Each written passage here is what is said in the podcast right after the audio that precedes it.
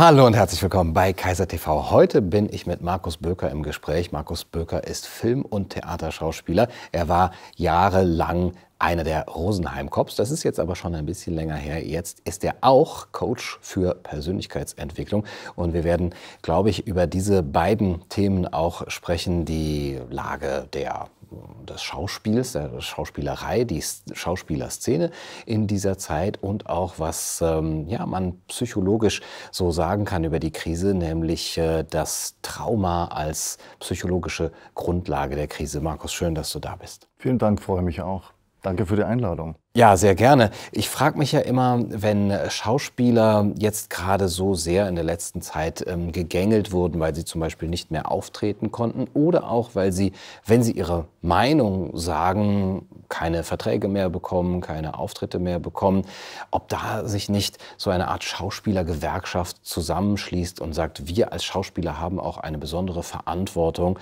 innerhalb der Gesellschaft und der Unmut innerhalb dieser Szene nicht besonders groß ist. Ähm, man würde vermuten, dass es so ist. Und ich kenne natürlich schon auch einige Kollegen, die hinter vorgehaltener Hand das alles sehr kritisch sehen. Aber in der Öffentlichkeit hört man von den Kollegen relativ wenig drüber. Im Gegenteil. Obwohl wir natürlich schon sehr betroffen sind. Und ich auch finde, dass man als Künstler generell die Aufgabe hat, der Gesellschaft auch einen Spiegel vorzuhalten und auf, Dinge, auf gewisse Dinge aufmerksam zu machen. Aber im Moment ähm, glaube ich, äh, ist die Aufgabe des Schauspielers und des Künstlers viel mehr als früher, einfach nur zu unterhalten und von gewissen Dingen sogar abzulenken. Mhm. Und äh, ich persönlich tue mich da schwer, weil ich mich erinnere, in der Schauspielschule schon, damals ist das schon ein bisschen länger her, das war 1994, da war zum Beispiel, da haben sie Schillertheater zugemacht, auch wegen Geld. Und dann gab es so Protestaktionen und äh, wir haben währenddessen irgendwie Shakespeare-Komödien geprobt. Und ich habe mich immer wahnsinnig aufgeregt, habe gesagt, hey, draußen, da geht es um unsere Zukunft. Die haben am Schillertheater große Aktionen gemacht, politische. Und wir haben geprobt und dann hieß es schon immer bei mir, ja, du mit deinem scheiß politischen Theater. Aber ich war schon immer ein politischer Mensch und ich habe meine Aufgabe schon immer darin gesehen, ähm, ja, gewisse Dinge anzusprechen und auch äh, was aufzudecken, wenn es sowas gibt und, und kein Blatt vor den Mund zu nehmen, auch in der Musik mhm. zum Beispiel. Mhm. Und es ist schade, dass es gerade so wenig stattfindet. Aber diese Entpolitisierung des Schauspielers, wenn man das so sagen will, die ist eben dann nicht erst eine, ein Phänomen der letzten Jahre, sondern du warst damals schon einer der wenigen, die das so als ihre Berufung auch gesehen haben. Ja, ich glaube, die meisten Kollegen sagen tatsächlich, ähm, das ist so eine Haltung, als Schauspieler oder als Künstler generell hält man sich aus Politik raus, weil wir haben ja keine Ahnung. naja, es ist tatsächlich so, dass viele denken oder von sich selber auch sagen, sie haben keine Ahnung. Äh, Finde ich sehr schade, weil natürlich äh, habe ich auch eine gewisse Ahnung. Ich bin jetzt kein Experte, ich habe nicht Politik studiert, aber ich bin ein sehender Mensch und ich glaube auch, ähm, ich als Schauspieler, gerade bei mir geht es ja ums Spüren, ums Fühlen. Mhm. Und ich, das ist, was man zurzeit auch total vermisst. Ich habe das Gefühl, die meisten Leute spüren nichts mehr. Mhm. Eben auch so dieses Gefühl, irgendwas stimmt nicht. Sondern wir werden ja total, also nach, aus, aus meiner Sicht, manipuliert über Zahlen. Mhm. Und wenn man nichts mehr spürt, dann die einen sagen die Zahl, die anderen sagen die Zahl. Ich weiß ja nicht mehr, was ich glauben mhm. soll. Ich habe auch das Gefühl, die ganze Bevölkerung im Großteil ist total verwirrt, total durcheinander. Man weiß nicht mehr, was man glauben soll. Mhm. Und wenn man nichts mehr spürt, was ja, also nennen wir es Intuition, dann bist du wirklich verloren. Ja. Sogar die Schauspieler haben sich von diesem Gefühl, vielleicht gesunden Menschenverstand oder Bauchgefühl, entkoppelt. Ja, komischerweise brauchst du es eigentlich natürlich für deinen Beruf vor der Kamera. Mhm.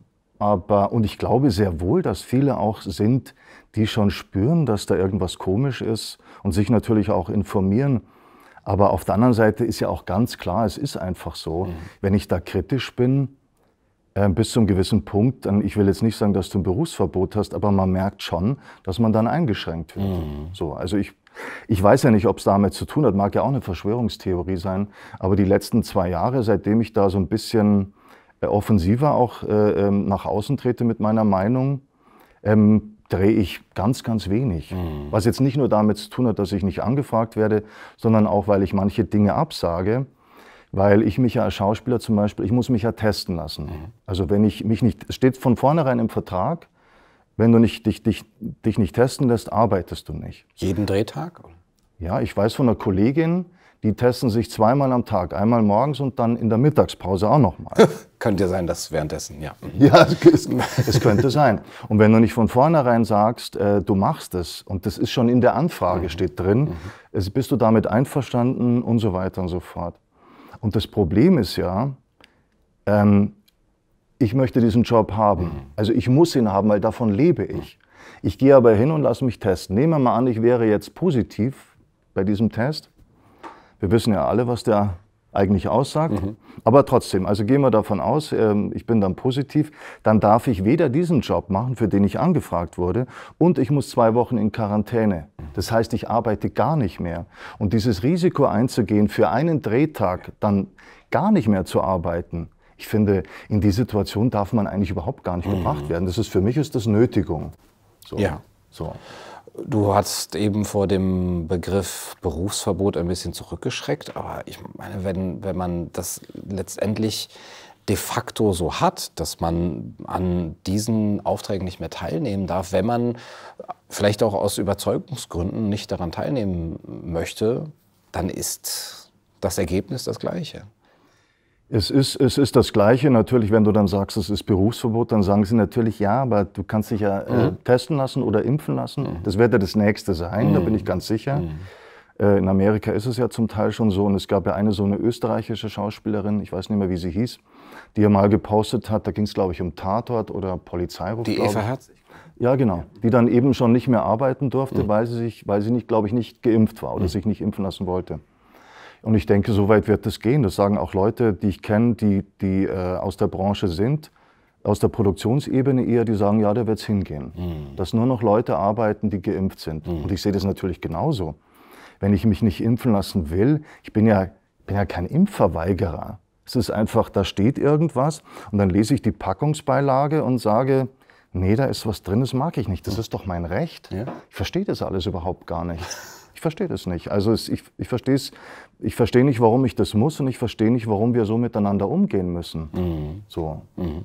Zumal es ja bisher nie so war. Wir hatten ja immer wieder äh, Impfungen und auch Impfkampagnen, aber es wurde eigentlich jedem selber überlassen, ob er da mitmacht oder nicht. Und jetzt ist es etwas, das man für die anderen macht und vielleicht sogar Schauspielern äh, nochmal zumutet, wenn du dich nicht impfen lässt, bist du ja auch ein schlechtes Vorbild für deine Fans.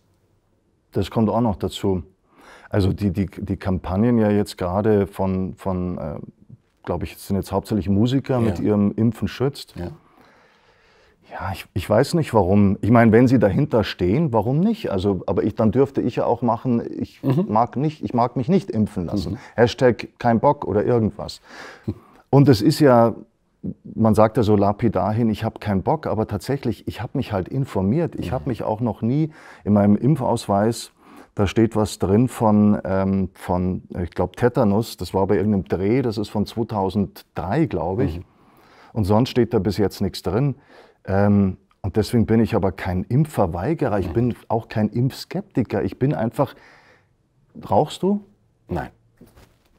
Bist du ein Impf-, ein Rauchverweigerer? oder, ich, also, oder jemand, der kein Alkohol trinkt? Oder jemand, der nicht in die Kirche geht? Bin ich jetzt Kirchverweigerer? ich verstehe das alles nicht. Ich verstehe nicht, warum da so ein Druck gemacht wird. Und ich glaube, vielen geht es ja so, auch mir. Das ist ja das, was mich so misstrauisch macht. Auch. Warum wird da so ein Druck gemacht? Mhm. Das verstehe ich nicht. Und dann gibt es ja die Verschwörungstheorien, die, die Pharmakonzerne wollen einen Haufen Geld verdienen. Es gibt ja die, die Verschwörungstheorie, es geht um Bevölkerungsreduktion. Ich habe keine Ahnung. Mhm. Ich habe keine Ahnung. Aber woher kommen diese Verschwörungstheorien? Die kommen doch genau dadurch, weil man sich, finde ich, fragt, warum wollen die mhm. unbedingt, dass ich das mache? Mhm.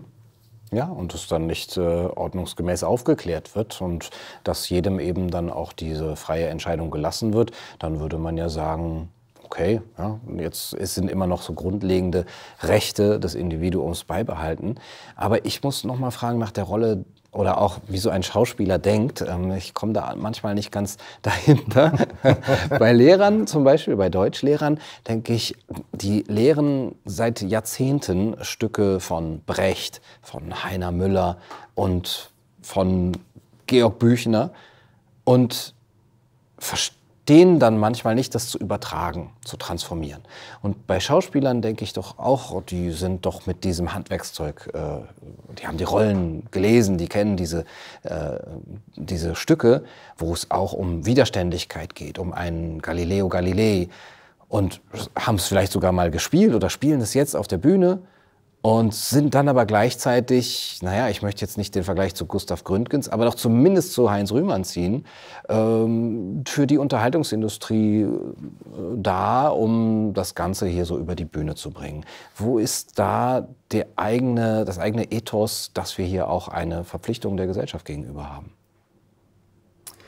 Also für mich ist ja immer, als Schauspiel gibt es ja den Ausdruck, ich bin weisungsgebunden. Wenn ich beim Drehen bin, äh, mhm. bin ich weisungsgebunden. Das heißt, wenn der Regisseur sagt, mach das, dann muss ich das im Prinzip tun. Ich bin weisungsgebunden.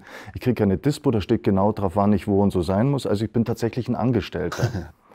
Und ich glaube, dass das schon so ein, so, ein, so ein Geist ist, der da auch vorherrscht. So dieses, ich bin Dienstleister, ich spiele auch eine Rolle und ähm, das, das andere interessiert mich gar nicht mhm. so. Es geht mir auch äh, vielleicht um die, um, wenn ich jetzt nehme an, du spielst jetzt Schiller, spielst du einen Freiheitskämpfer, keine Ahnung, dann magst du den ja spielen, aber das heißt nicht unbedingt, dass du das gut findest oder richtig oder dich damit vielleicht sogar beschäftigt mhm. hast, sondern es ist dein Job, mit dem du Geld verdienst und ähm, der dir eine gewisse, je nachdem, wie viel Erfolg du hast, eine gewisse Reputation gibt und ein Ansehen.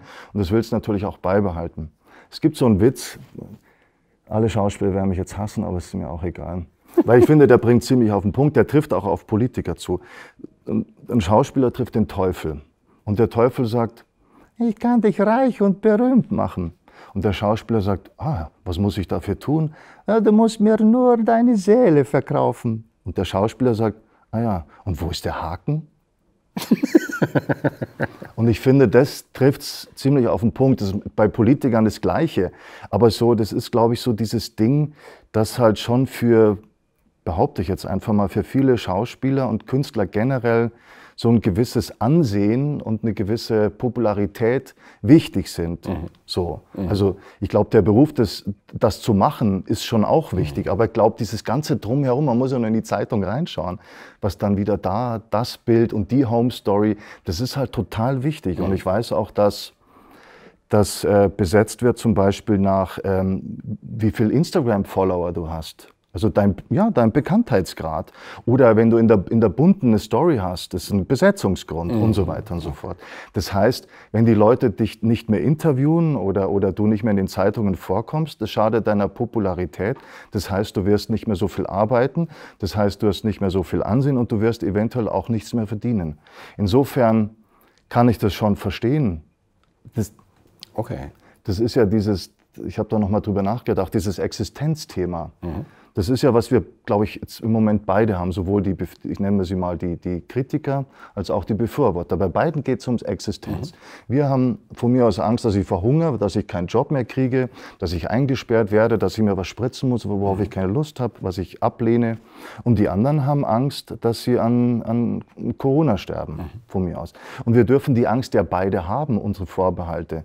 Und das, das finde ich ja das Problem, dass wir sie nicht haben dürfen sondern dass wir es uns da so, also jetzt vor allen Dingen muss ich sagen, die andere Seite so leicht macht, es einfach zu befehlen. Mhm.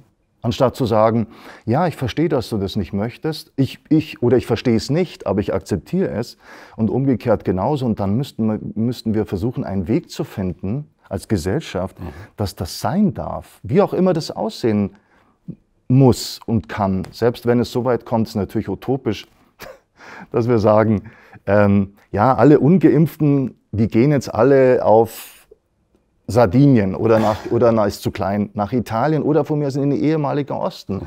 Aber dass man halt wie in einer Beziehung bei Mann und Frau sagt, okay, wir lieben uns, aber wir wollen jetzt in unterschiedliche Orte in den Urlaub fahren. Trennen wir uns jetzt deswegen oder fährst du jetzt nach, ans Meer und ich fahre in die Berge? Irgendwie so.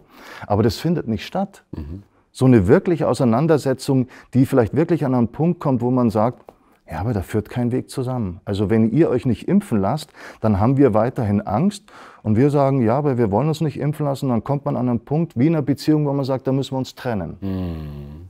oder? Wärst du dafür, würdest du sagen, wenn, wenn es jetzt einen ernstzunehmenden politischen Vorschlag gäbe, ihr bekommt Mecklenburg-Vorpommern oder vielleicht noch einen fruchtbareren Landstrich äh, und dann so, ja, lasst uns das mal ausprobieren, so eine Art offene Parallelgesellschaft. Ich wäre dafür, ob es jetzt, also Mecklenburg-Vorpommern ist mit Sicherheit total toll. Also ich war da, glaube ich, noch nicht. Ich kenne nur Bilder. Es ist sehr schön da. Also ich glaube auch. Vor allen Dingen ist es viel günstiger zum Wohnen zum Beispiel, also in München, glaube ich. Und es ist viel mehr Platz. Ähm, ich wäre schon, ich wäre dafür, das auszuprobieren, aber ich glaube, es wäre total wichtig, dass man, das, dass man das eben nicht mit so einem Habitus macht von, naja, dann geht ihr halt dahin, dann seid ihr weg und habt eure Ruhe, sondern dass das wirklich so eine Sache auf Augenhöhe ist. Und die vermisse ich ja so. Mhm. Das ist ja nicht auf Augenhöhe, wir werden ja nicht behandelt wie Erwachsene. Und zwar, und das muss man ja auch mal sagen, nicht nur die Kritiker, sondern auch die anderen. Mhm. Es wird doch keiner hier behandelt wie Erwachsene. Das geht doch alles, da oben sitzt Papa, Vater, Staat und, und Mutti. Die Namen passen ja auch so toll. Und wir werden alle behandelt wie Kinder. Ja. Und viele, äh, finde ich, äh, benehmen sich auch so. Ja. Und Vater Staat sagt, die Regeln dürfen niemals hinterfragt werden. Also eigentlich ein bisschen diese schwarze Pädagogik, die wir gehofft hatten, abgeschafft zu haben. Und da ist natürlich die Frage, warum lassen wir das als Gesellschaft so mit uns machen, dass wir uns selber wie Kinder behandeln lassen? Ist es so eine Bequemlichkeit? Wie bisher ist ja, ist es ja gut gegangen, die wollen ja nur unser Bestes. Ähm, ist es Naivität? Also ich glaube, dass es ähm, deswegen das Thema Trauma Mhm. Also weil du auch gerade gesagt hast mit diesem, der Vaterstaat behandelt uns jetzt so, da steckt das Wort ja schon drin. Ich will jetzt keine Küchenpsychologie betreiben, aber ich glaube, mit diesen Dingen hat es schon zu tun, weil ich mich auch immer wieder frage, warum bin ich jetzt eigentlich so? Die mhm. Frage mhm, kam ja, ja, gerade gestern erst. Mhm. Warum bin ich eigentlich so, wie ich bin? Ähm, ich werde auch noch einen Post machen. Ist es die Erziehung? Sind es die Gene? Ist es whatever? Ja. Warum bin ich so, wie ich bin? Und vor allen Dingen, warum bin ich jetzt auf der Seite, wo ich sage, nee, und die anderen sagen, ja. Und beides ist okay. Aber warum bin ich jetzt im Widerstand, sage ich mal? Und dann frage ich mich natürlich schon, ich bin auch noch in, in Therapie bei einer Therapeutin, um zu schauen, was, was, was sind da für Themen. Und ähm, da gibt es natürlich schon das Thema Autorität. Also mein Vater zum Beispiel ist und war schon sehr autoritär. Das war halt dieses Ding, Du machst es jetzt, aber warum? Weil ich das sage. Das ist genau das, was da auch passiert.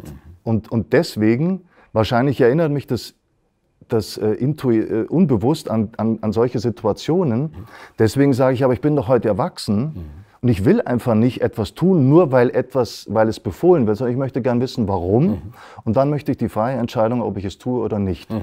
Das heißt, aus meiner Biografie habe ich eine Tendenz, Freiheit höher zu bewerten als Sicherheit. Mhm. Die anderen, die äh, haben auf, aufgrund von, keine Ahnung, was bei denen war, irgendwie sind in einer unsicheren Umgebung aufgewachsen, Vater war nicht da, Trennung, whatever, was das alles sein kann.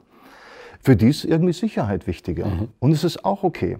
Und ich finde, das, das Problem ist, dass wir alles immer so, so klein machen, vielleicht von beiden Seiten, dieses, ja, jetzt stell dich halt nicht so an. Mhm. Et, et, Corona ist ja nicht so schlimm mhm. und die anderen sagen, die Impfung ist ja nicht so schlimm. Aber wenn wir mal sehen könnten, was vielleicht dahinter steckt, was für ein großes Thema da dahinter steckt, dann würden wir vielleicht mit einem anderen Respekt miteinander umgehen und dann würden wir ich bin ja so ein Verfechter, ich rede gerne über so Teile, Persönlichkeitsanteile. Mhm. Und äh, wenn ich jetzt von mir rede, dann gibt es jetzt so einen Teil, der sitzt jetzt hier, der redet, habe ich den Eindruck, relativ vernünftig und versucht zu differenzieren mhm. und ausgewogen zu reden. Aber es gibt auch einen Teil in mir, der ist, den regt es wahnsinnig auf. Mhm. So, wenn dann wieder irgendwas ist. Aber ich finde es sehr vorteilhaft, diesen Teil zu kennen. Man nennt, man nennt dann, man, wie soll ich das sagen? Ich kann mich auch mit dem Teil identifizieren und bin nur noch, ich reg mich nur noch auf und finde das alles total beschissen und differenziere überhaupt gar nicht mehr und frage mich vor allen Dingen nicht, woher kommt denn das bei mir? Warum rege ich mich jetzt so auf? Und ich bin halt ein Verfechter von, ich denke, dass die, diese ganze Corona-Geschichte wäre letztendlich eine total große Chance, die Chance schlechthin, dass wir bei uns selber mal schauen, warum bin ich eigentlich so, wie ich bin? Ja. Warum habe ich jetzt da viel so, so, so viel Angst und warum haben die anderen da so viel Angst? Warum bin ich im Widerstand? Warum bin ich da wütend? Das wäre ein großes Thema, weil ich glaube, dass wir so aufeinander losgehen gegenseitig, ist echt ein Problem, mhm. weil äh, diese Sachen, die werden ja von oben angeordnet. Das ist ja keiner von unten, der jetzt irgendwie sagt, du musst dich jetzt impfen lassen. Mhm. Also das fing ja oben an mit dieser ganzen Kampagne und mit diesem, wenn du dich nicht impfen lässt, dann werde ich sterben. Mhm. Und so, oder am Anfang ja schon mit, wenn du Corona hast oder das Kind und du steckst mich an, dann sterben Opa und Oma. Also diese Angst ist ja das große Problem. Und wenn wir mal schauen würden, wo kommt eigentlich diese Angst her? Also dieser Trigger, warum reagiere ich jetzt so, um Gottes Willen, um Gottes Willen, und der andere ist so, nein, ich lasse mich niemals impfen, dann glaube ich, könnten wir echt als Gesellschaft einen großen Schritt machen und vor allen Dingen könnten wir dann sehen, wir haben alle Angst. Mhm. Oder? Wir haben ja. alle Angst. Ja. Die Angst ist das, was uns verbindet. Lasst uns die Angst anschauen und aufarbeiten und dann haben wir keine Angst mehr und dann würden wir uns sowas vielleicht auch gar nicht mehr gefallen lassen. Mhm.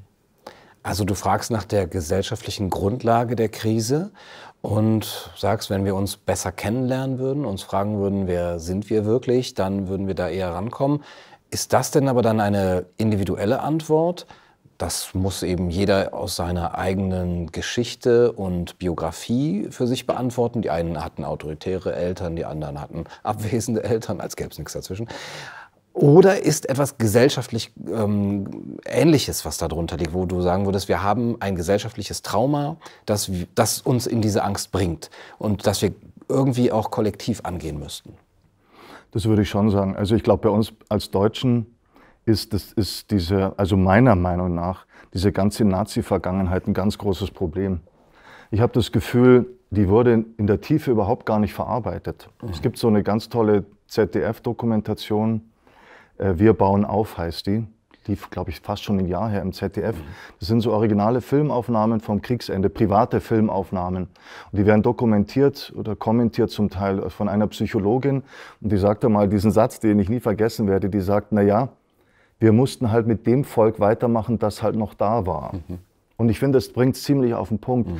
Weil wie der Krieg zu Ende war, das sieht man auch in den Aufnahmen, da war das ja plötzlich zu Ende mit all dem, was da an, an, an, Grausamkeiten passiert ist und auch am Mitläufertum und so weiter und so fort. Und dann war das zu Ende und dann war so, ja, dann äh, würde ich sagen, wir räumen auf. Und ansonsten ist da nicht viel passiert. Und dann saß man in der Schule und dann hat man das meiner Ansicht nach intellektuell von außen angeschaut. Die Nazis mhm. waren so und so. Um Gottes Willen, das darf, darf nie wieder passieren. Aber ich glaube, so wie Brecht sagte, der, äh, wie, wie sagt er, der, der, der, der ist äh, fruchtbar noch, aus dem das, der Schoß, aus dem das Koch ist, noch, ja. ist fruchtbar noch. Mhm. Ich finde, damit, glaube ich, meint er genau das, mhm. dass dieser Teil noch in uns drin ist. Und das ist ja das, was, ich, was mich manchmal so erschreckt, dass Leute, die von Toleranz und von Solidarität sprechen, sich im gleichen Moment total unsolidarisch und intolerant verhalten. Mhm mir hat mal einer, weil ich keine Maske getragen habe, äh, zu mir gesagt, ähm, ja, sind Sie doch froh, dass Sie hier leben, woanders wären Sie schon längst weg. Und sagt aber vorher noch zu mir, ich wäre Nazi. Und das sind Sachen, die erschrecken mich und die kann ich mir psychologisch nur erklären mit so einer Abspaltung. Mhm. Was ich vorher meinte mit diesen Teilen. Mhm. Da ist nur einer da und der ist so, äh, äh, äh, äh. Wenn ich den aber spüre, ich habe den ja auch irgendwo, dann weiß ich, ah, da ist so ein Teil jetzt, der würde jetzt gerne das und das machen, der würde das auch gerne sagen. Aber dann dann bin ich nicht damit identifiziert. Aber die anderen, die, die, die dann solche Sachen sagen wie, äh, dann sei froh, dass du hier lebst, sonst wärst du gleich weg. Die merken, dieser Teil, der da eigentlich dabei sitzen müsste und, und sagen müsste, was redest du da eigentlich? Du willst doch eigentlich Toleranz. Der müsste, der ist einfach nicht da. Da ist nur der eine da, der sagt, nein, weg mit dir. Ja. Und das finde ich erschreckend. Und das ist, glaube ich, schon, wo wir kollektiv echt hinschauen müssten oder, oder dran arbeiten müssten, diesen, ich nenne ihn mal diesen Nazi-Teil in uns, mhm. weil ich meine, Trauma wird auch von Generation zu Generation weitergegeben, das weiß man einfach. Das ist in den Zellen drin. Das müsste man anschauen und nicht intellektuell aufarbeiten, sondern man müsste spüren. So jemand wie, wie der zu mir sagt, ähm, du, du müsstest eigentlich weg, den, müsst, den würde ich hinsetzen und würde sagen, jetzt machen wir die Augen zu und spür mal diesen Teil in dir, mhm. der so unglaublich wütend und voller Hass ist. Mhm. Und den zu spüren, ich bin mir sicher, bei dem würden irgendwann die Tränen kommen und dann würde sich irgendwas lösen. Mhm. Vielleicht nicht beim ersten Mal. Und ich glaube, das ist, was wir, was wir, was wir wirklich bräuchten. Ist wahrscheinlich äh, utopisch oder es würde recht lang dauern, aber ich glaube, wenn wir, wenn wir die Arbeit nicht machen, mhm kommen wir nicht weiter und wir werden hier das nächste System installieren. Mhm. Und das wird genau das gleiche werden wie vorher, nur in einer anderen Farbe. Mhm. Es wird anders schmecken, anders riechen, aber letztendlich ist es genau das gleiche. Mhm. Manche würden vielleicht sagen, der innere Nazi muss Heimat finden äh, in dir, aber so weit würde ich nicht gehen. Aber der, wobei der Spruch ja auch ziemlich komisch ist, äh, sei froh, dass du noch nicht weg bist, sonst wärst du schon weg. Also, dass du noch hier bist, äh, ist irgendwie dann, da darf man dann dankbar für sein, als hätte man nichts selber dazu getan und als würde man da nichts weiter zu tun. Ähm, diese Aufräumarbeit, die du gerade zitiert hast, ähm, nach dem Zweiten Weltkrieg, habe ich mir sagen lassen, war es ja auch so, dass man dann eben, so wie du es an hast klingen lassen, das ins Äußere äh, verlagert hat, weil eben sehr viel Trümmer rumlagen und man konnte jetzt aufräumen.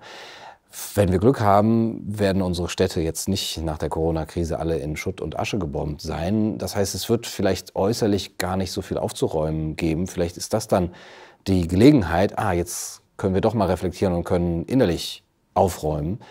Und da würde ich noch mal danach fragen, wie geht man denn so eine Art kollektive Traumatisierung an? Kann man das kollektiv? Muss das jeder Einzelne jetzt für sich ähm, finden? Oder wie kann man die Gesellschaft vielleicht auch über ähm, die Reichweite, die du hast, die, äh, die Kunst, die, das Schauspiel, wie kann man die Leute dazu bringen, überhaupt diesen Schritt äh, für sich mitzugehen? Ich glaube, dass wir einfach, wir brauchen wirklich Vorbilder. Und wir brauchen keine Vorbilder, die sich impfen lassen, sondern wir brauchen Vorbilder, die diesen Weg vorausgehen und, und äh, wie soll ich mal sagen, auch ehrlich sind. Also ich, ich, ich versuche immer, auch bei meinem Podcast und generell, halt ehrlich zu sein und eben auch zu sagen, ja, ich habe auch diesen den, den wütenden Teil. Ich kann jetzt mich hier hinsetzen und wahnsinnig äh, gescheit daherreden, wie man in Bayern sagt. Hm. Aber, und, und ich weiß das, ich weiß das, aber ich habe genau auch diese Teile. Und dann kommt der wieder und macht das und das. Und, die, und mich regen auch, muss ich zugeben, Leute auf, die bei schönstem Wetter draußen mit der Maske rumlaufen. Ich, ich denke mir immer wieder, ja, aber lass sie halt. Und trotzdem gibt es einen Teil in mir, mhm. den triggert das und, das und, und das regt mich wahnsinnig auf. So. Und, aber dann ist der Teil halt da und dann rede ich mit dem und sage, ja, ich weiß, aber komm, lass ihn halt, der hat irgendwie Angst oder irgendwie so. Er sagt, ja, aber das regt mich auf. Mhm. Und ich finde, wenn man wir müssen einfach alle ehrlicher sein und aufhören mit diesem Versteckspiel, als ob wir das alle nicht hätten. Weil das ist, glaube ich, genau das, was passiert bei so jemand, der dann sagt, sei froh, dass du hier bist, sonst wärst du schon längst weg. Und mit, was der mit weg meinte, mhm. Hm, ähm, wenn der sich dann das mal anschauen würde, dann würde der nicht, weil es ist für mich ist das so ein Teil, der kommt plötzlich so von hinten. Der ist nicht richtig, der ist nicht, der sitzt da nicht. Weißt, der, dann, weil dann könnte der sagen, ja, ich habe da so einen Teil, der würde jetzt am liebsten sagen, sei doch froh, weil sonst woanders wärst schon längst mhm. weg. Aber er muss es nicht sagen. Mhm. Er könnte sagen, ich habe einen, ich würde das gerne.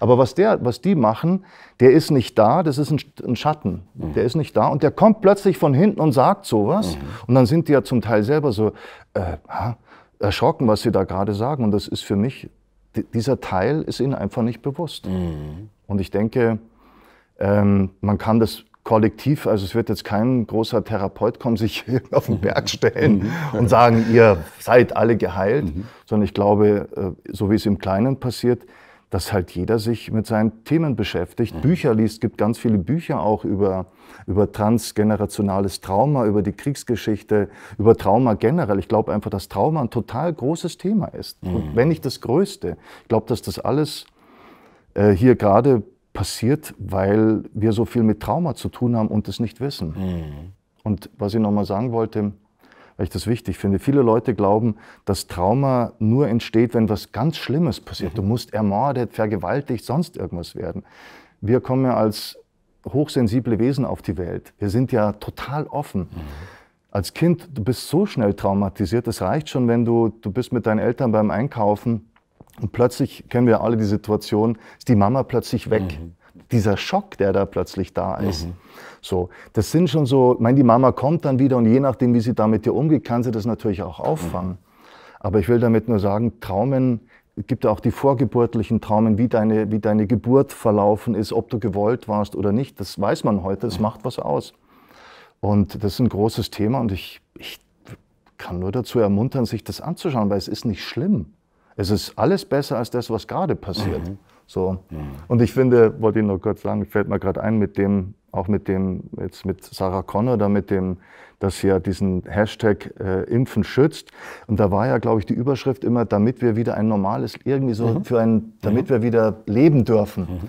Wo ich mir gedacht habe, ja, aber daran sieht man doch, das ist doch nicht, durch die Impfung holen wir so nicht das Leben zurück. Mhm. Also das finde ich auch total, weil man sieht ja, dass es nicht funktioniert. Ja. Dann sagt sie, lasst euch impfen und dann ist sie geimpft und jetzt hat sie Corona, muss das Konzert absagen. Ich finde, das ist ja, das Leben lässt sich nicht bescheißen. Mhm. Das sagt, nein, Leben ist Leben und ihr kriegt mich nicht durch Impfen, mhm. sondern ihr müsst einfach leben ja. und schaut euch an, warum ihr nicht lebt, warum ihr euch so einschränken lässt, weil ich glaube, das hat alles mit diesem Thema zu tun. Ich habe so viel Angst, also lebe ich nicht. Und jetzt habe ich aber eine, eine, eine, Entschuldigung, warum ich nicht lebe. Ja, ich lebe nicht, weil es Corona gibt. Ich, ich gehe da halt nicht hin, ich habe Angst. Aber ich glaube, damit hat es letztendlich nichts zu tun. Es ist mhm. nur der Trigger, der mir zeigt, ich habe Angst. Ich habe Todesangst, ich habe Angst zu leben, ich habe Angst vor Risiko. Deswegen glaube ich, dass das eigentlich eine ganz, die größte Chance sein könnte, die wir jemals hatten. Und ich fand es interessant, was du sagst mit dem, dass wir tatsächlich, wir müssen diesmal nichts aufräumen. Mhm. Da muss nicht wieder alles aufgebaut werden. Wir könnten uns jetzt statt mit dem Außen tatsächlich mit dem Wiederaufbau von uns selbst mhm. beschäftigen. Ja. Und dann darüber merken vielleicht, dass wenn wir diese Angst nicht haben oder wenn wir sie ja, vielleicht auch auf der einen Seite zulassen können, aber dann auch andere Teile wieder zulassen können, dass wir merken, wir werden nicht von ihr beherrscht, dass wir dann nicht in so ein Verhalten abrutschen der ja vielleicht selbst erlernten Hilflosigkeit ähm, und dessen, dass man uns unsere Freiheit und unser Leben von Bedingungen abhängig machen will. Und wir wollen einfach nur brave Kinder sein, brave Staatsbürger sein und sie sagen, okay, wenn ich das mache, dann bekomme ich mein, mein Leben zurück. Das heißt, durch diese Begegnung mit der Angst äh, ist das wahrscheinlich am ehesten möglich. Was ich mich aber frage, ist, wie man das ausleben kann, wenn du von diesen Anteilen sprichst. Du sagst jetzt, da ist dann auch der kleine Denunziant vielleicht da und auf der anderen Schulter, da sitzt dann auch jemand, der gerne einfach nur ein braves Kind sein möchte und wieder von Mama gestreichelt äh, werden möchte. Gibt es Wege, das sozusagen sozialverträglich auszuleben? Ähm, jetzt, du das mit dem Denunzianten sagst zum Beispiel. Da, wo ich wohne, da ist zum Teil relativ laut. Und ich komme immer wieder in Situationen, wo ich so da sitze und dann ist plötzlich so, und dann gehe ich schon ans Fenster und will schon. Und dann, und dann kommt der andere Teil und sagt: Markus, willst du jetzt genauso sein? Oder ich hatte auch schon die Idee, ich rufe jetzt die Polizei, weil es mir reicht oder so. Weißt? Den habe ich ja auch, diesen Teil. Und das ist ja der, der springende Punkt. Und dann, und, und dann merke ich den und dann, dann, dann diskutiere ich mit ihm und dann sage ich, okay, was machen wir jetzt? Dich nervt's, gell? Sagt er, ja, mich nervt's. Dann sage ich, okay, verstehe ich. Warten wir noch eine halbe Stunde und wenn es da noch nicht zu Ende ist, dann sagen wir was. Okay, dann darfst du was sagen mhm. oder so. Und dann sagt er, okay, und wenn in einer halben Stunde das dann immer noch ist, dann, dann kann ich halt weitergehen. Und, und ich glaube, darum geht's, diese auch mal zuzugeben und die wahrzunehmen, diese Teile, die man da hat, ich mag keine Denunzianten. Und warum mag ich sie nicht? Weil ich auch einer bin, also ein Teil von mir. Und wenn man das mal anfängt, das ist auch total befreiend, wenn man nicht mehr immer so tun muss, als ob man das nicht hat. Ich habe das habe ich alles davon habe ich. Mm. Und, und das ist doch letztendlich, das ist auch Lebendigkeit und das ist äh, Fülle, wenn man die Teile alle mal haben darf, was eben nicht heißt, dass man sie auslebt. Mhm. Weil deine Frage war ja, glaube ich, auch, wie, wie wie lebe ich sie aus oder, ja. oder wie, wie, wie dürfen sie da sein? Genau, genau, dass ich genau. sie nicht verdränge. Genau. Also Aber der Punkt ist ja zum Beispiel, wenn ich jetzt in meiner Wohnung sitze und da ist irgendwie ist laut, der Nachbar hat Musik total laut um halb zwölf, dann ist es ja nicht so, dann überschreitet er in gewisser Weise eine Grenze von mir, weil ich ja sagen könnte, du, es ist ja nett, aber deine Musik gefällt mir nicht und ich möchte gern schlafen, es langweilt mich. Mhm. Also da und das regt halt den auf, weil es ist eine Grenzüberschreitung. Also Wut zeigt halt auch oft, dass die Grenze überschritten wird. Jetzt will der halt sofort, weil es ihn so aufregt aus seiner Geschichte, weil er geräuschempfindlich ist und nicht schlafen kann, wenn es laut ist, will der halt sofort Gas geben. Und dann kann ich ja sagen, ja, verstehe ich, aber ja, das Wetter ist eh nicht so toll dieses Jahr. Die, die sitzen jetzt vielleicht sechsmal draußen. Komm, wir tun uns, geht's auch mit Europax heute Abend oder so? Dann sagt er, okay. Aber wenn ich es trotzdem höre, dann sage ich was. Und ich glaube, das ist so dieses, was man da machen kann, so, so ein Deal zu machen. Was aber dann nicht heißt, Äh, das ist ja dieser Spruch, jetzt stell dich halt nicht so an, den hört man ja auch immer mhm. wieder. Wie mit Kindern halt. Das Kind kann sagen, äh, nee, nee, nee, nee. ach, was ist denn jetzt? Du, das, schau mal, der andere kann das auch, es ist doch jetzt nicht so schlimm. Das heißt letztendlich, meine Gefühle sind mhm. nicht wichtig. Mhm. Das ist nicht gut, kein Weg. Sondern halt dann zu sagen, okay, ich warte aber jetzt noch, aber wenn es mir dann wirklich reicht, dann habe ich auch das Recht, was zu sagen. Aber dann muss ich vielleicht nicht total rumbrüllen, das ist ja das Entscheidende, sondern dann kann ich ja sagen, ja, also ich habe so das Gefühl, jetzt wird es langsam Zeit, dass ihr aufhört. Und dann spürt der andere aber dieses, diese Ladung darunter mhm. und dann wird er schon merken, mhm. ohne dass ich laut bin, dass ich das jetzt ernst meine. Mhm. Und äh, ja, also das halte ich für einen guten Weg, der manchmal funktioniert und manchmal nicht. Wenn ich beim Einkaufen bin und ich habe so einen Attest, dass ich keine Maske tragen kann, auch aufgrund von einer traumatischen Erfahrung, ich mhm. kann die nicht tragen. Wenn ich die trage, ich kriege einfach so. Mhm. Und dann kommen Leute und sagen, stell dich nicht so an. Wo ich mir dann denke, sagt er das auch zu jemand, der nur ein Bein hat und mhm. sagst dann auch, spring doch mal da drüber. Mhm. mhm. Aber psychische Einschränkungen sind, weil man sie eigentlich nicht sieht, das ist halt ganz schnell immer so, komm, stell dich nicht so an. Ja, ja. Burnout, ah ja komm, trink einen Kaffee, dann geht's schon wieder. Mhm. Das wird doch alles nicht ernst genommen. Mhm. Und auf der anderen Seite laufen immer mehr Leute rum mit Burnout und Depression. Warum wohl? Weil es nicht ernst genommen wird und weil die Leute sich nicht selber ernst nehmen. Mhm. Ja, und jetzt auch mit der Politik eben so darüber hinweggebügelt wird, dass eben man mit der Gießkanne solche Maßnahmen hier ausgießt und nicht auf die Einzelfälle auch so Rücksicht nimmt, vor allem die mit dem psychologischen Hintergrund, wie es angemessen wäre. Du hast davon gesprochen, dass die Tatsache der Traumatisierung der Gesellschaft vielleicht darauf hinweisen könnte, dass wir das so alles mit uns machen lassen und einfach nur gute Staatsbürger sein möchten.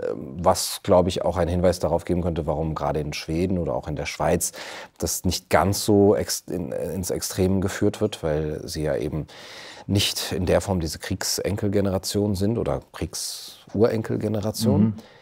Aber wenn wir mal in die Zukunft gucken, denkst du, dass durch diese Situation, wie wir sie jetzt seit anderthalb Jahren haben, selber wieder Traumata induziert werden könnten? Dass Mit wir Sicherheit. Das ist, das ist ja gerade, was passiert gerade. Also einerseits entstehen neue Traumen und auf der anderen Seite wird, wird permanent retraumatisiert. Mhm. Und, und das ist ja so ein Kreislauf. Traumatisierte Menschen traumatisieren andere Menschen, die wiederum andere Menschen traumatisieren. Wir kommen da nicht raus. Mhm. Deswegen glaube ich auch, ganz sicher, wenn wir einfach so weitermachen und aufgrund von dem, was da gerade passiert, äh, irgendwas Neues machen würden, das kann überhaupt gar nicht funktionieren, weil die Basis einfach überhaupt gar nicht stimmt. Mhm. Und gerade jetzt mit, mit, mit, den, mit den Kindern und auch, also ich selber, wenn ich, wenn ich einkaufen gehe und, und habe meine Maske nicht, nicht auch äh, auf, was ich da schon Sachen erlebt habe, wie du von Leuten angeschnauzt wirst, eben sowas wie, sei froh, du wärst schon längst weg, aber auch wo ich dann sage, ich habe einen Attest, ja, ja, das, das ist bestimmt nicht echt oder sonst irgendwas. Und, und ich stehe dann auch immer da, ich zitter da, ich fange wirklich Zittern an, so. Und vor kurzem habe ich dann auch zu, an der Tankstelle zu einer gesagt, schauen Sie, schauen Sie mich an, wie ich zittere, was das macht mit mir. Und dann war diese, ey, wer ist mir doch wurscht, kann das Ding. Das ist alles so, wo ich mir denke, was ist mit den Leuten ja, los? Ja, so. Ja. Die sind so, die so, und die hat dann erzählt, ihre Tochter hatte schwer Corona und dann verstehe ich schon wieder, dass die so drauf ist. Aber auch bei der wäre es halt total gut zu sagen, hey, ich verstehe das oder verstehe dich selbst, dass dann Teil ist von dir, der hat Angst um deine Tochter, der ist, der ist wütend auch auf die anderen. Aber trotzdem denk doch einfach ein bisschen nach, was das jetzt damit zu tun hat, dass ich jetzt allein mhm. in deiner Tankstelle stehe. ja. Das ist ja so der Punkt. Das ist, das ist dieser, dieser, dieser, dieser Teil, der sofort von hinten kommt, so, weil die steht ja da nicht da in der Tankstelle und, und der steht schon neben mir, sondern der kommt plötzlich, weil ich reinkomme ohne Maske, ist der plötzlich. Äh. Mhm. Und ich habe den auch. Wenn ich irgendwo reingehe und mir kommt, mir, mich pumpt einer so an, dann reagiere ich auch. Ich habe Leute auch schon angeschrien deswegen, weil ich halt dann das nicht schaffe dann ist der halt sofort im Angriff und ich kann nicht sagen, du wart mal, ja. sondern da ist mhm. der schneller. Mhm. Mir passiert das auch, aber ich glaube, der Punkt ist einfach, es geht um Bewusstsein. Das heißt nicht, dass es danach gleich gut ist, im Gegenteil. Mhm. Sondern ich weiß ja erstmal, was ich da für einen Teil habe und dann kann ich mich ja schon mal damit beschäftigen, warum ist denn der so?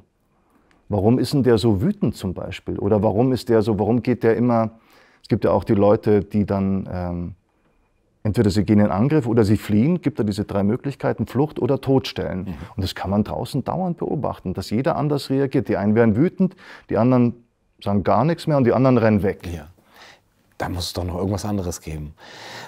Das bedarf ja einer sehr großen emotionalen und äh, persönlichen Reife, so damit umzugehen, dass man sich dessen jetzt bewusst wird und dass man jetzt zum Beispiel in die Tankstelle ohne Maske geht. Man weiß, man wird vielleicht jetzt ausgegrenzt werden. Und ich glaube, das ist auch das der Grund, warum man anfängt zu zittern, weil das so unsere Urerfahrung ist oder unsere Urangst. Du wirst jetzt hier ausgegrenzt, du wirst irgendwo hingestellt, alle zeigen mit dem Finger auf dich und dann bist du nicht mehr Teil der Gruppe.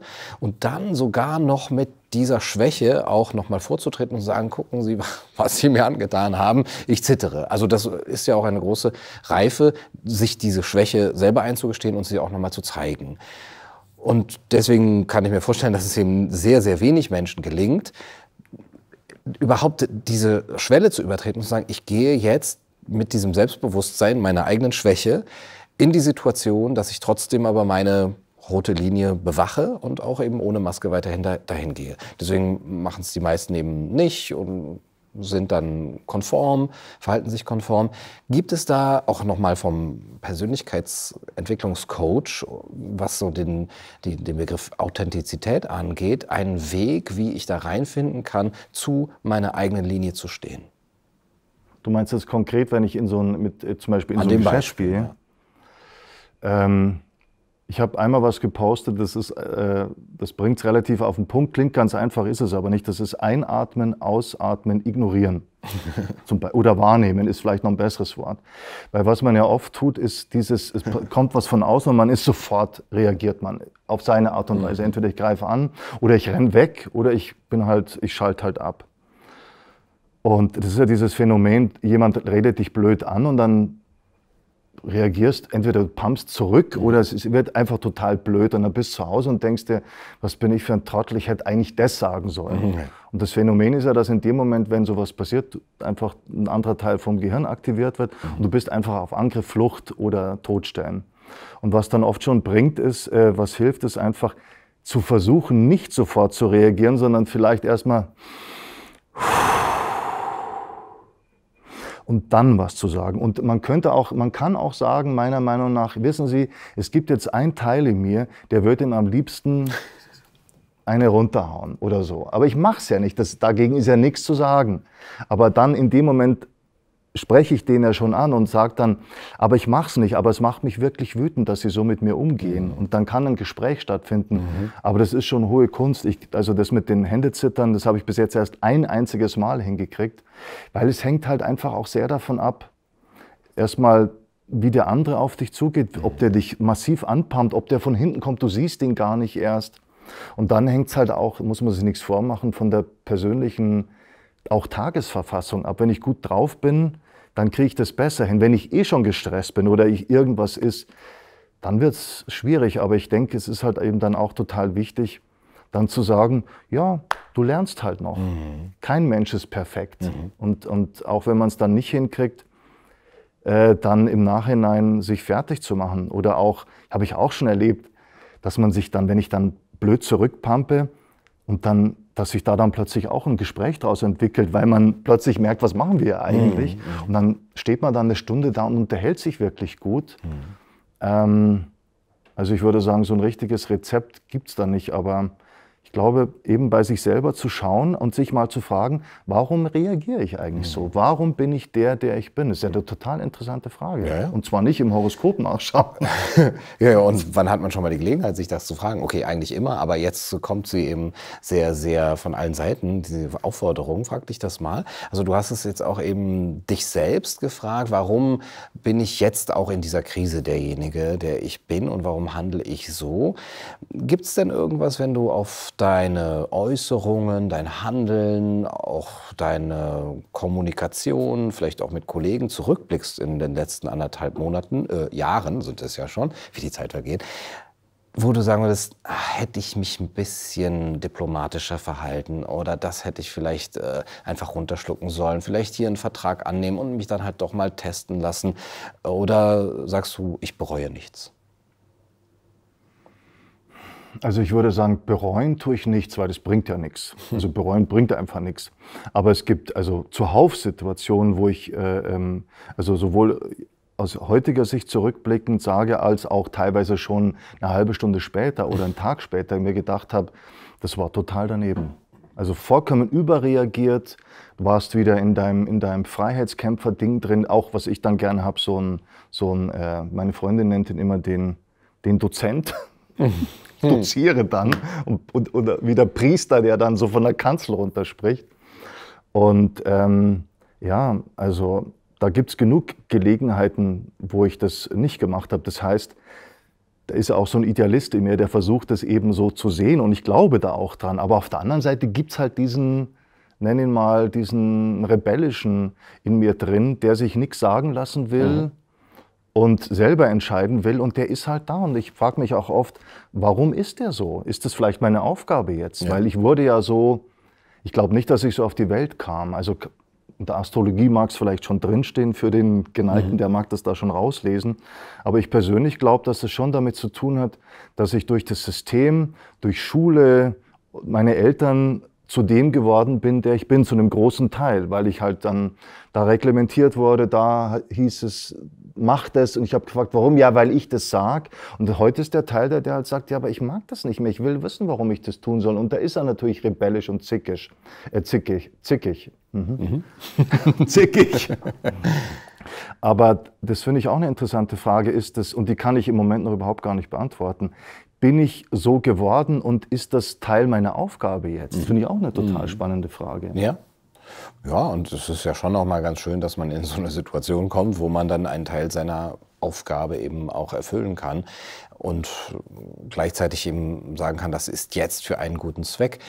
Andersrum gefragt, äh, gab es Momente, in denen du besonders viel Mut aufgebracht hast oder auch vielleicht nur ein bisschen Mut aufgebracht hast und wo du jetzt sagen würdest, das hat sich total gelohnt? Vielleicht auch, wenn dass du, du hast eben von der Vorbildfunktion gesprochen, anderen Mut machen würdest, selber Mut aufzubringen. Ähm, ich habe ja, hab ja bis vor, ich glaube, ein paar Monaten auch in der Band gespielt. Es war eine Coverband. Ich habe Schlagzeug ich habe das echt geliebt und dann ging es halt irgendwie los, äh, ja, wenn wir jetzt auftreten, Test und Maske. Und dann habe ich halt für mich so gemerkt, nee, ich, das kann ich nicht. Ich, also ich will nicht ähm, das letzte Konzert, das ich im, im letztes Jahr November hatte, das war hier im Backstage, da waren, durften nur 200 Leute rein. Es war eine riesige Halle. Da gehen normal 800 rein, es durften aber nur 200 rein. Die saßen alle an Biertischen. Maske hatten sie, glaube ich, nicht auf aber überall hingen riesige Schilder, Aufstehen verboten, wirklich, ganz gelb mit roter Schrift, nicht bitte sitzen bleiben, sondern Aufstehen verboten, Tanzen verboten, riesige Schilder. Und du spielst dann da oben, machst irgendwie einen auf Party und unten sitzen sie an den Biertischen und, und dürfen ja nicht aufstehen. Und ich finde das so schlimm. Ich finde ich finde Kunst Musik, Schauspiel, alles. Das hat was mit Lebendigkeit zu tun. Und dann sitzen da welche unten und dürfen sich nicht bewegen. Und dann habe ich für mich entschieden, nee Leute, also äh, wenn ich, dann mache ich, dann steige ich aus. Ich mache da nicht mehr mit. Und bei einer Theaterproduktion ging es auch darum, da habe ich bin ich dann auch ausgestiegen und da ging es natürlich schon auch um Geld und halt auch Spaß, aber ich habe dann für mich gemerkt, ich, ich, ich, ich, ich, ich halte das erstens nicht aus und, und ich kenne jetzt einige Leute, die das mittlerweile auch machen, die auch sagen, nee, gibt ja auch diesen, wie heißt der aus der Schweiz, der Kabarettist. Marco Riemer? Ja, genau. Mhm. Der ja auch gesagt hat, nee, solange das so ist, werde ich nicht mehr öffentlich auftreten. Mhm. Und ich finde das großartig. Mhm. Weil was wäre denn, wenn wir alle sagen würden, ach so, nee, dann treten wir nicht mehr auf. Mhm. Und dann würden die vielleicht irgendwann kommen und sagen, hey, wollt ihr nicht wieder? Mhm. Dann würde ich sagen, ich würde schon, aber die lassen mich ja nicht. Also zumindest nicht so, wie ich gerne möchte. Beschwert euch da oben. Mhm. Aber, das, aber das ist halt leider die größte Utopie von allen, weil mhm. das ist zumindest noch, ähm, herrscht bei uns ja dieser Satz, besser als nichts. Mhm. Ja. ja. Und das ist das Problem. Solange es so wenig sind, die sagen, ich mache da nicht mit. Also das meiste Unheil ist in der Geschichte nicht durch zivilen Ungehorsam, durch, sondern durch zivilen Gehorsam geschehen, wie Howard Zinn sagt dann wird man vielleicht auch die anderen noch ja, schmerzlich vermissen, aber man nimmt es dann achselzuckend hin, wenn ein Markus Böker, ein Marco Riemer dann eben nicht mehr auftreten. Hast du denn dann aber noch Hoffnung, dass es, dass wir vielleicht so die Spaltung der Gesellschaft verhindern können, wo wir gleichzeitig sagen, ich mache da nicht mit bei euch und ich würde sogar meine Parallelgesellschaft auch im Moment bevorzugen. Oder dass wir irgendwann wieder zusammenkommen, wenn wir sagen, die Spaltung der Gesellschaft ist längst vollzogen, aber kriegen wir wieder eine Einigkeit hin. Jetzt, wo wir so drüber reden, denke ich mir gerade, ob, ob, die Spaltung überhaupt generell das Problem ist, weil Spaltung ist halt das Wort Spaltung. Man könnte ja auch sagen, ich weiß nicht, wäre das Wort Trennung vielleicht nicht ganz so schlimm? Ich weiß es nicht. Spaltung klingt ja so wie Schädelspalten oder keine Ahnung. Weil ich glaube, das Problem ist vielleicht gar nicht mal die Spaltung, weil eigentlich ist ja, wie soll ich mal sagen, also die einen wählen die CDU, die anderen wählen die SPD. Also wir haben ja bald auch wieder, mhm. das komplette Volk wird ja gespalten. Mhm. In mehrere Teile. Es gibt ja die, die sagen, ich wähle die Grünen, die anderen sagen, um Gottes Willen, die haben niemals, ich wähle die. Das ist ja auch eine Spaltung. Und ich glaube, die Spaltung, dieses, dieses, dass wir unterschiedlich sind, das wäre ja gar nicht das Problem. Das Problem ist, wie wir mit dieser Unterschiedlichkeit mhm. umgehen. Mhm. So, diese, das, da fehlt einfach die Toleranz. Und deswegen meine ich, wenn es jetzt tatsächlich so wäre, dass man sich wirklich hinsetzt und ganz ernst und, und sagt, ja, also wenn ihr euch nicht impfen lasst, dann gibt es da keinen Weg, dann können wir nicht miteinander leben, weil ich habe so Angst vor euch, mhm. das geht einfach nicht. Und wir sagen, ja, auch okay, aber wir lassen uns halt nicht impfen, weil wir halt einfach davon überzeugt sind, dass wir das nicht brauchen. Ich mhm. habe da keine Angst und warum soll ich das machen? Ich, ich mache auch das nicht und das mache ich auch nicht. Und dann müsste man sich halt wirklich hinsetzen. Ich habe dann immer so ein Bild, dann stell dir vor, dann würden die dann, die Gesellschaft würde da sitzen und man würde gegenseitig, klingt jetzt total hochtrabend, darüber trauern, mhm, mhm, dass man da keinen Weg findet und müsste sagen, ja, es ist ganz schlimm, aber dann müsst ihr halt da und wir dann, aber wir, wir respektieren euch. Das ist eine, natürlich totale Utopie. aber ich finde, so müsste es eigentlich sein, dass wir uns, selbst wenn wir an den Punkt kommen, es gibt es ja auch in Beziehungen, dass man dann sagt, okay, also aber dann dann müssen wir uns trennen. Wir trennen uns in Liebe. Und, genau.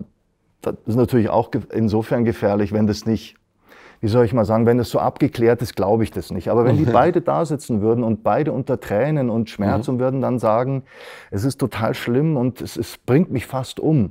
aber es führt keinen Weg. Wenn wir das so hinkriegen würden, irgendwie mit, dass wir dann auch sagen, okay, wir verlieren auf der anderen Seite diese, diese, diese, diese, diese Gemeinschaft und auch alles, was damit zusammenhängt. Und, und, und das ist schade und das ist schlimm. Und trotzdem führt kein Weg an so einer Trennung vorbei. Dann glaube ich, wäre das was ganz was anderes als dieses, ja, wenn er das nicht macht, dann mit der, das ist einfach, das ist so, für mich ist das, es trifft einen Ausdruck für mich. Das, das ist für mich, ist, das ist boshaft, das ist mhm. böse. Mhm. Und böse nicht in so einem Sinne von, weiß der Teufel oder so, sondern es ist so ein Teil, ich mhm. merke den oft so, das ist so, bei anderen, es ist so dieses, meine eigene Schwester hat es zu mir gesagt, dann darfst du nicht mehr am gesellschaftlichen Leben teilnehmen. Und das ist für mich so ein kindlicher, böser mhm. Teil. Dann spielst du halt nicht mehr mit. Und der darf auch sein. Ich fände es nur toll, wenn man den halt, wer sagt, ja, ich habe so einen kindlichen Anteil. Mhm. mhm. Und der ist auch so. Natürlich habe ich den. Aber ich muss den nicht ausleben. Und was hier halt gerade passiert, das ist das komplette Ausleben von diesen, von diesen fiesen Schattenteilen. Ja. Das ist mein Eindruck. Mhm.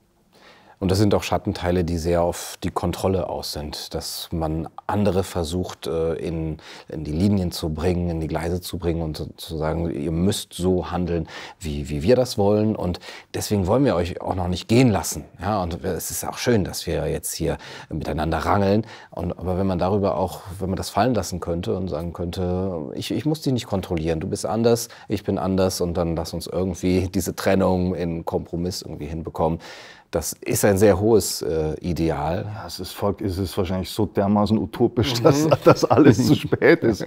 Aber ich sage immer, die Hoffnung stirbt zuletzt, weil sonst, äh, ich weiß auch nicht, wie sollte man sonst, ich meine, du weißt das auch, natürlich hat man Tage, wo diese Hoffnung nicht da ist, denke ich mal. Ja, ja. Ich bin auch wieder Tage, wo ich total frustriert bin und dann glaube ich aber wieder, dass das nicht aus Zufall passiert. Und ich kann mir nicht vorstellen, dass das passiert, damit wir nochmal in so ein System kommen, wie wir es schon mal hatten. Ein Teil will das einfach nicht, kann das nicht glauben. Ich habe eher das Gefühl, vielleicht bin ich da naiv, dass das gerade alles nochmal da hoch, hochkommt, mhm. damit wir das endlich sehen können. Mhm.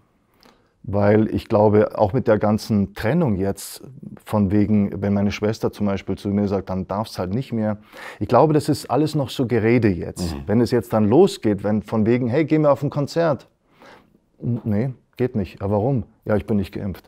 Wenn die Leute jetzt plötzlich wirklich spüren, was es für eine Auswirkung mhm. hat, weil jetzt wird er so hingeredet, dann darf halt nicht mitspielen. Aber wenn mhm. dann halt plötzlich kommt, ja, dann spiele ich halt nicht mit, aber Tennis kann man nur zu zweit spielen. dann glaube ich, dann werden viele merken, dass das nicht nur dahingesagt ist, sondern dass es wirklich was macht und dass diejenigen, denke ich mal, die dann am Schluss übrig bleiben, die einfach sagen, ich lasse mich nicht erpressen. Lass es 20 Prozent sein oder ich meine, es sind ja immer im Moment sind es ja noch 30 Millionen Menschen, glaube ich, die nicht geimpft sind. Was wollen sie mit denen allen machen? Wenn wir dann alle nicht mehr da hingehen auf Konzerte, ins Restaurant oder auf, auf äh, ich hatte auf Facebook mal was gepostet, so ein fiktives äh, Telefongespräch. Die Mama ruft an, hallo Stefan, du, äh, der Papa hat ja nächsten äh, Sonntag seinen 85. Du weißt, er ist Gesundheit nicht so auf der Höhe. Wir feiern im Restaurant, vielleicht ist sein letzter Geburtstag. Kommt, magst nicht kommen? Nee, geht nicht. Warum denn nicht? ja, ich bin nicht geimpft. Ja, aber du musst doch. Ich glaube, wenn die Sachen passieren, dann, dann werden die, die Leute wirklich merken, dass es Konsequenzen hat und es nicht einfach nur so dahingesagt ist und dass viele einfach nicht einknicken werden, sondern einfach sagen, ja, tut mir leid. Ja. Das ist das, was ihr wolltet. Ihr wolltet das und jetzt haltet ihr das aus. Mhm. Ich kann leider nicht kommen mhm. zum Geburtstag. I'm sorry. Ja. Ja, da kommt vielleicht wirklich einiges hoch wieder, was nicht ganz verarbeitet worden ist. Und das wäre jetzt diese Chance auch. Ähm, du hast gesagt, die Hoffnung stirbt zuletzt. Ähm, vielleicht ist es jetzt gerade so, dass wir ähm, Dinge bewältigen können, die wir vorher nicht bewältigt haben. Und äh, wie heißt es, die Geschichte wiederholt sich erst als Tragödie und dann als Farce. Mhm. Und vielleicht erleben wir das ja. Was ist das dritte dann? das dritte, wann sie sich nochmal wiederholt? Ja, also beim ersten Mal die, die, Tragödie dann als Farce und das, vielleicht ist das dritte eine Komödie. genau, über die man dann lachen kann am Schluss. Vielleicht, das wäre ideal, oder? genau. Wenn wir dann alle sagen, hey, was haben wir da eigentlich gemacht, oder? was haben wir da für Zeug geglaubt? Und ich denke, das wird ja schon, will ich ja auch nochmal sagen, auf, es ist ja nicht so, es gibt ja auf unserer Seite auch genug Leute, die es meiner Meinung nach übertreiben mhm. und auch viele äh, oder immer mal wieder habe ich auch gesehen, so wirklich, wirkliche Fake News, wo äh, mhm. ein Foto benutzt wird, ja. wo jemand ganz anders drauf ist. Das ärgert mich dann auch, weil ja. ich finde, das diskreditiert auch uns damit, wenn man sowas macht. Ich finde, wir sollten schon einfach ehrlich bleiben. Das auf jeden Fall, wobei das auch immer noch von der anderen Seite auch gemacht werden kann, um auch. die andere Seite ja, ja, wieder in Misskredit. Ah, es ist alles sehr es kompliziert. Es ist alles sehr kompliziert. Ja, ein schönes Schlusswort. Das ist doch Markus. ja, Facebook, Facebook, Status, es ist kompliziert. kompliziert genau. Darauf kann Bei uns man sich ist es kompliziert. Bei uns ist einfach und es ist, es ist einfach kompliziert. Ganz genau. Markus, vielen Dank für das Danke schöne Gespräch. Danke dir auch. Vielen Dank. Danke. Das war's für heute bei Kaiser TV. Ich hoffe, es hat euch gefallen. Bis zum nächsten Mal. Macht's gut.